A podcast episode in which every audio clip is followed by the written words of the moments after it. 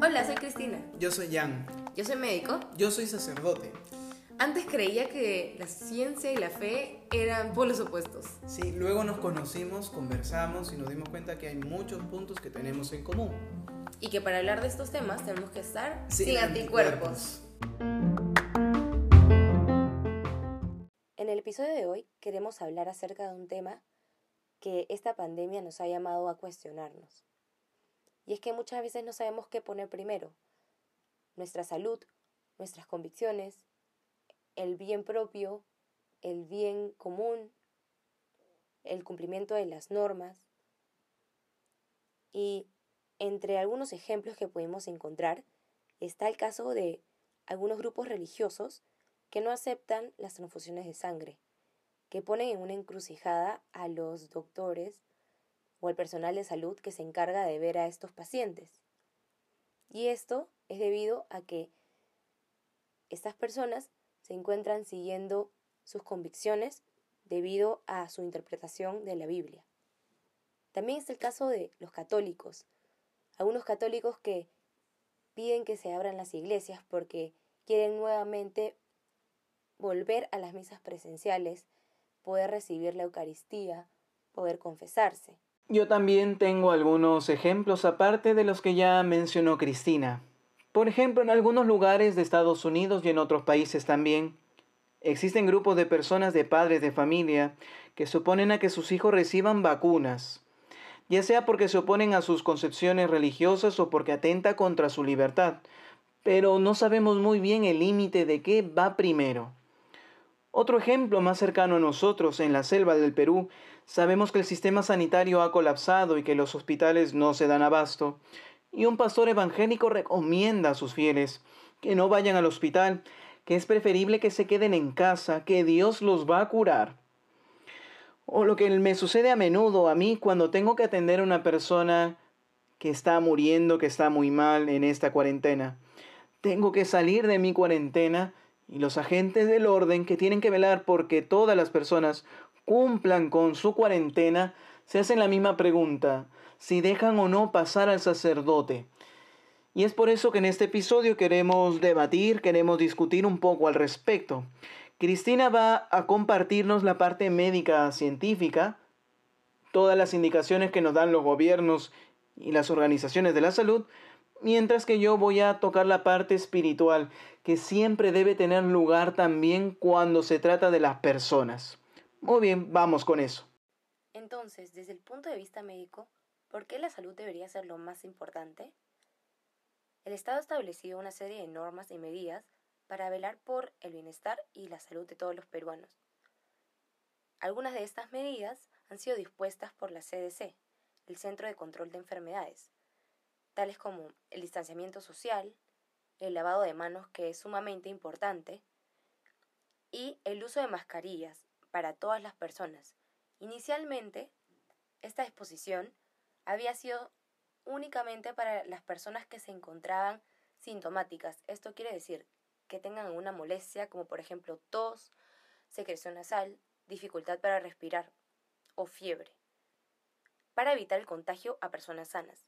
Sin embargo, en estas últimas semanas o meses se han realizado una serie de estudios que sugieren que la transmisión de este virus no solamente es por parte de los sintomáticos, sino de los asintomáticos y presintomáticos. Esto quiere decir que las personas que no tienen ninguna molestia o las personas que están en los días previos a presentar los síntomas también podrían ser vehículos de contagio. Se realizó un estudio en el crucero Diamond Princess varios meses atrás en el que se vio que de una población bastante heterogénea, de las personas que habían sido infectadas, el 17.9% eran asintomáticas.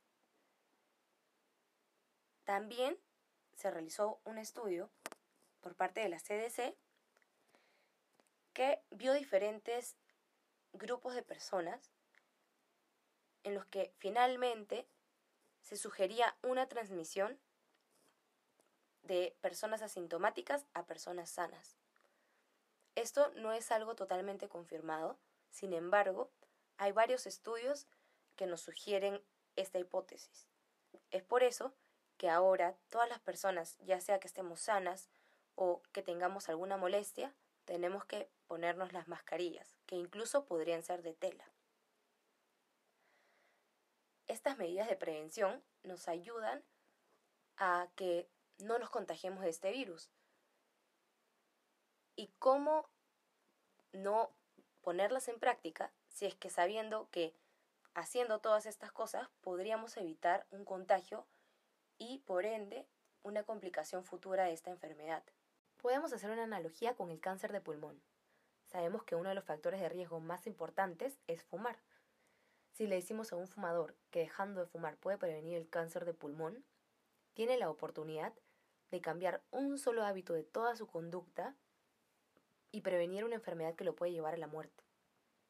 Es discutible controversial, pero es un poco la idea de por qué debemos adoptar estas medidas de prevención en esta pandemia. También quería mencionar un estudio que se realizó en el año 2017 acerca de la carga de enfermedad.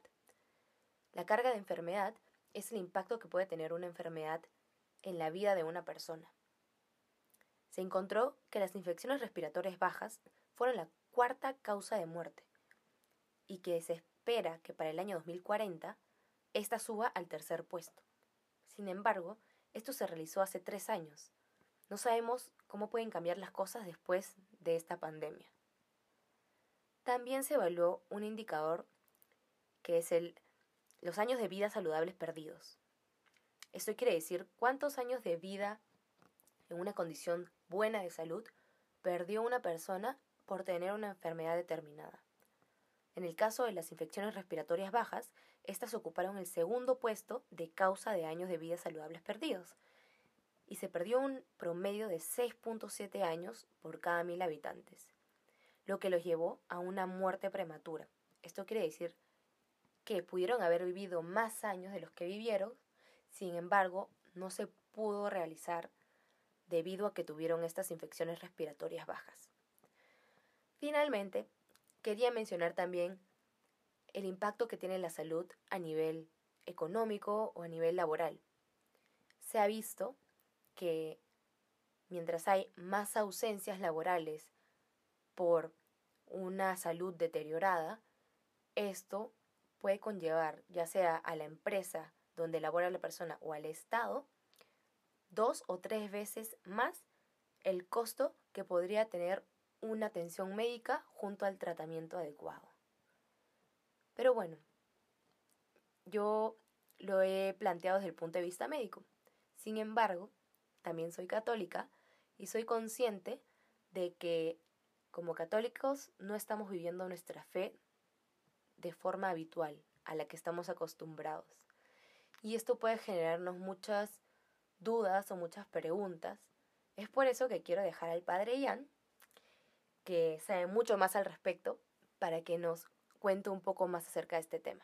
Cuando se trata de la fe cristiana, la fe católica, no se trata aquí de un fundamentalismo, no, sino más bien de entender con la razón cuál es el verdadero fundamento de esta fe. Dijo una vez von Balthasar, que es un teólogo católico, que no se trata de hacerse el valiente con fanfarronería, sino de tener verdadero valor cristiano para exponerse. Pienso que esta cita de von Balthasar cae a pelo con lo que estamos conversando, pues el cristiano no debe hacerse el valiente con fanfarronería, pensar que está por encima de los demás ciudadanos, que se saltan las normas porque da igual, Dios lo va a cuidar. No, eso sería fanfarronería, sino más bien de tener el verdadero valor cristiano de vivir su fe. Y eso es lo que quiero explicar. Primero debemos decir que nadie debe poner en riesgo la vida de otra persona, nadie. Y pienso que nadie lo quiere. Pero inmediatamente debemos decir también que esta vida no nos la proporcionamos a nosotros mismos, que esta vida tiene un fundamento trascendente. Este es nuestro punto de partida en el debate que, que tenemos. Pero las leyes, las leyes civiles, las leyes que pueden dar las organizaciones, Muchas veces no consideran este fundamento trascendente de la vida y ahí viene el problema, de ahí surge el conflicto con la fe. Y es que a veces se puede pensar que solo lo que está mandado por la autoridad competente es lo único verdadero y válido, y no es así. Nosotros con nuestra razón debemos juzgar la conveniencia y con nuestra fe debemos saber si es que estas leyes nos permiten vivir la fe o no.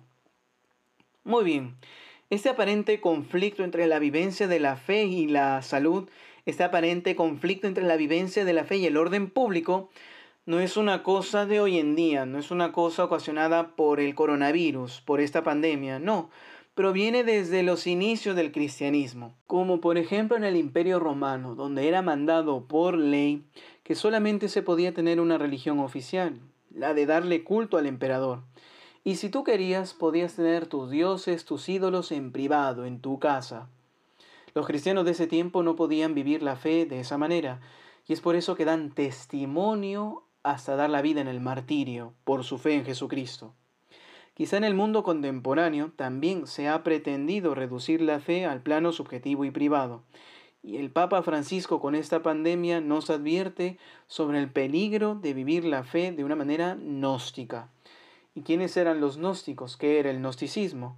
Este gnosticismo también estaba presente desde los inicios del cristianismo, y es que no era tan fácil distinguir la fe cristiana del gnosticismo, porque el gnosticismo decía que la salvación viene del conocimiento personal, viene del sentimiento que tenemos dentro de nosotros que nos libera de la materia. El cristianismo también afirma que Dios está dentro de nosotros, pero que es distinto a nosotros, que podemos entrar en relación con Él porque es distinto a nosotros. Y este Dios se ha hecho carne, se ha hecho hombre en Jesucristo, y este Dios se hace concreto en los sacramentos. Es por eso que era importantísimo distinguirlo de una fe gnóstica. Si nosotros reducimos el cristianismo a un espiritualismo gnóstico, Quizá podemos hacer la fe cristiana más atractiva, como lo vemos hoy en día, que los sacerdotes estamos en redes sociales, hacemos videos, hacemos muchas cosas, que está muy bien, pero se corre el peligro de quitarle el fundamento a la fe.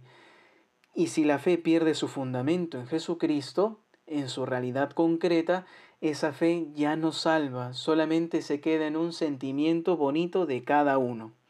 Pienso que reducir la fe a un espiritualismo se debe por dos motivos. El primero de ellos es un motivo intelectual. Es creer que Dios no forma parte de este mundo material, que Dios no forma parte de esta realidad. Con la idea de las leyes naturales y el mundo material definido y cerrado y perfectamente comprendido por la ciencia y por lo que percibe nuestros sentidos, Dios ya no tiene espacio y por eso lo hacemos a un lado, se cae en un materialismo. El segundo motivo es más existencial. Se acepta que pueda haber una idea de Dios, pero no se acepta que Dios entre tan vivo dentro de mi vida. Dios puede ser una idea muy bonita, espiritual, pero solamente mía, viene de mí, un complemento edificante de mi vida, pero que es algo más bien definido por la esfera subjetiva. Nosotros debemos tener en cuenta estos peligros para vivir la fe de modo auténtico.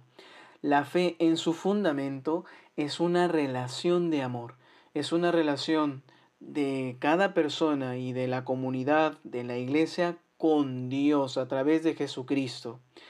Y en esta relación sabemos que Dios es real, que existe, que ejerce una acción en el mundo y en cada uno de nosotros, que está esperando nuestro bien, que busca nuestra salvación. Y como respuesta el hombre da la fe, una fe obediente. Y en esa obediencia no quiere decir que nosotros perdamos dignidad, todo lo contrario, encontramos nuestra verdadera realización como creación de Dios. En esa obediencia vemos la actitud de tantas personas. Algunas personas que tienen arraigado, muy arraigado, esas convicciones de fe que tratan de obedecer a Dios lo mejor posible. Vemos, por ejemplo, en los Hechos de los Apóstoles que Pedro y Juan tienen delante de ellos a la autoridad religiosa de ese tiempo, que eran los judíos del Sanedrín, quienes les habían prohibido predicar y hablar acerca de Jesús. Ellos, Pedro le dice, juzguen ustedes si es que debemos obedecer en primer lugar a los hombres o a Dios. Por eso es que debemos aclarar bien cuál es este fundamento. No se trata de un capricho de decir yo hago lo que se me antoja porque Dios me lo inspira, no, sino de encontrar el verdadero fundamento, qué es lo que Dios me pide, juzgando con la razón y viviendo nuestra fe en estas circunstancias actuales. No reducirla a un espiritualismo gnóstico, sino más bien vivirla, como podemos en esta circunstancia de la pandemia y cuando las cosas mejoren, vivirla como el Señor nos ha pedido, que no es un capricho nuestro, sino la obediencia a Jesucristo y a su palabra. Desde el punto de vista médico, las iglesias son un punto de congregación que pueden llevar a un foco de contagio masivo.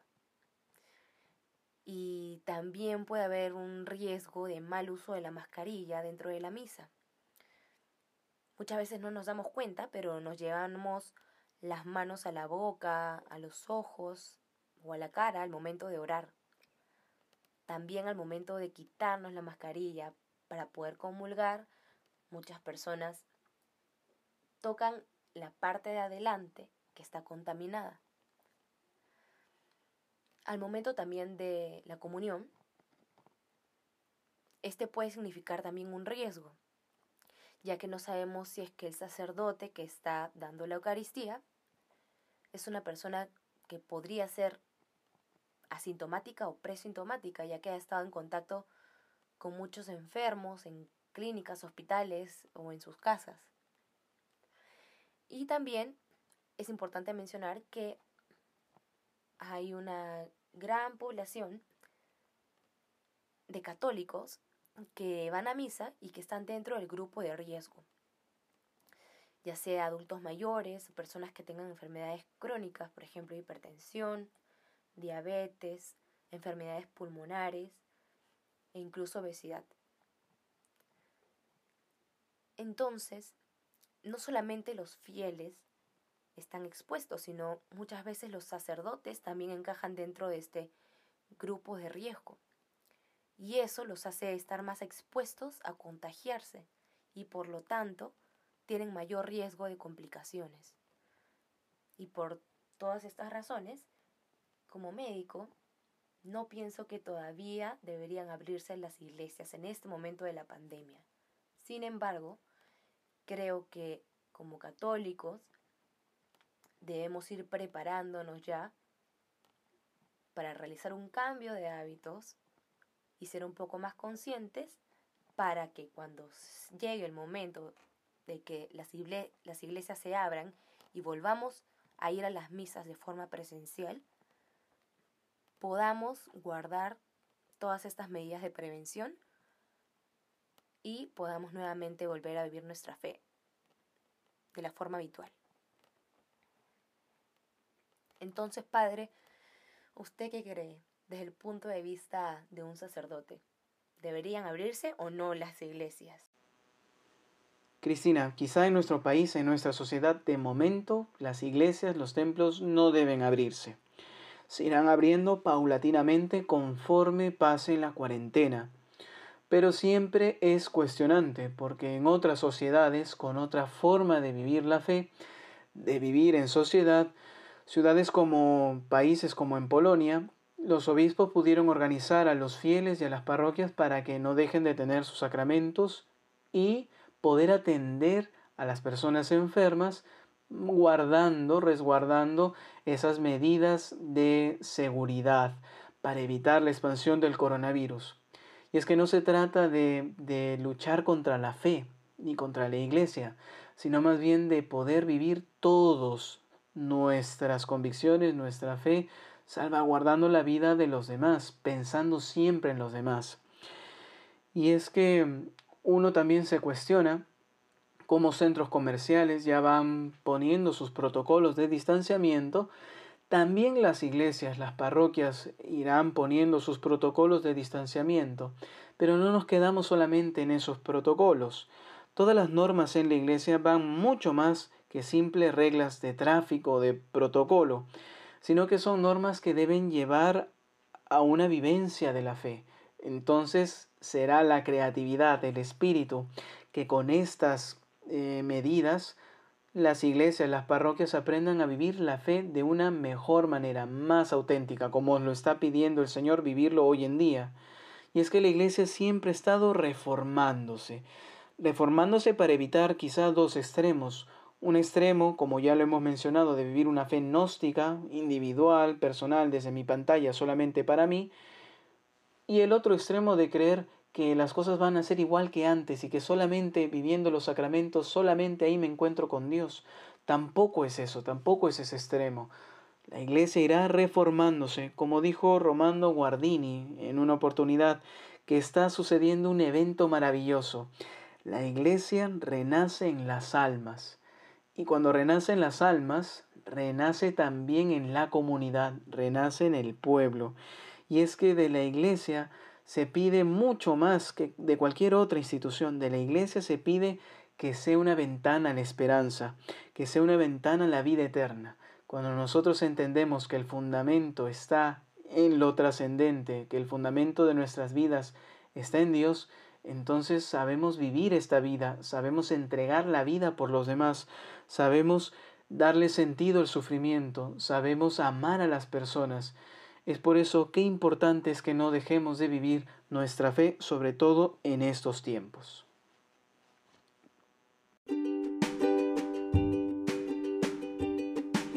Hemos llegado al fin de este episodio, pero no nos queremos ir sin antes dejarles nuestros comprendas el sentido de las normas y sea flexible de acuerdo a las circunstancias.